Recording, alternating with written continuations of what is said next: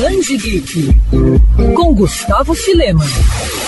Seja bem-vindo a mais um episódio do Band Geek, aqui na Band News FM. A gente dá continuidade à divulgação de lançamentos da Panini programados para o mês de agosto e, claro, também para os outros meses. Na última coluna, a gente conversou com Leonardo Ravege, Publishing Manager da Panini Comics na América Latina, sobre as novidades relacionadas à DC. Dessa vez, a gente recebe o editor Bernardo Santana para falar da Casa das Ideias, a Marvel. Bernardo, algum plano para o lançamento de materiais da época da Timely, editora que deu origem à Marvel que conhecemos hoje? Então, por enquanto, esse material da Timely é muito antigo, a gente não tem nada nos planos. E depois de 1602, alguma outra saga ou arco pode ganhar uma edição naquele estilo mais luxuoso, com capa de couro, enfim, outro tratamento? Bom, sobre esse novo formato, a gente tem que medir primeiro os resultados desse primeiro volume, que ainda nem saiu, né?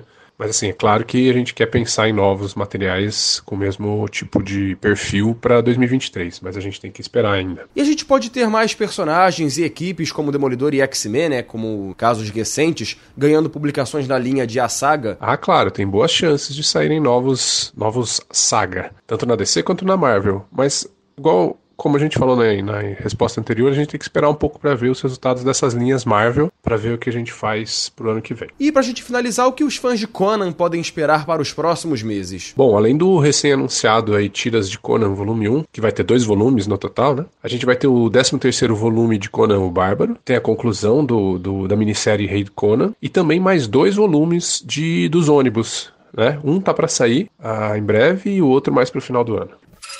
Quer ouvir essa coluna novamente? É só procurar nas plataformas de streaming de áudio.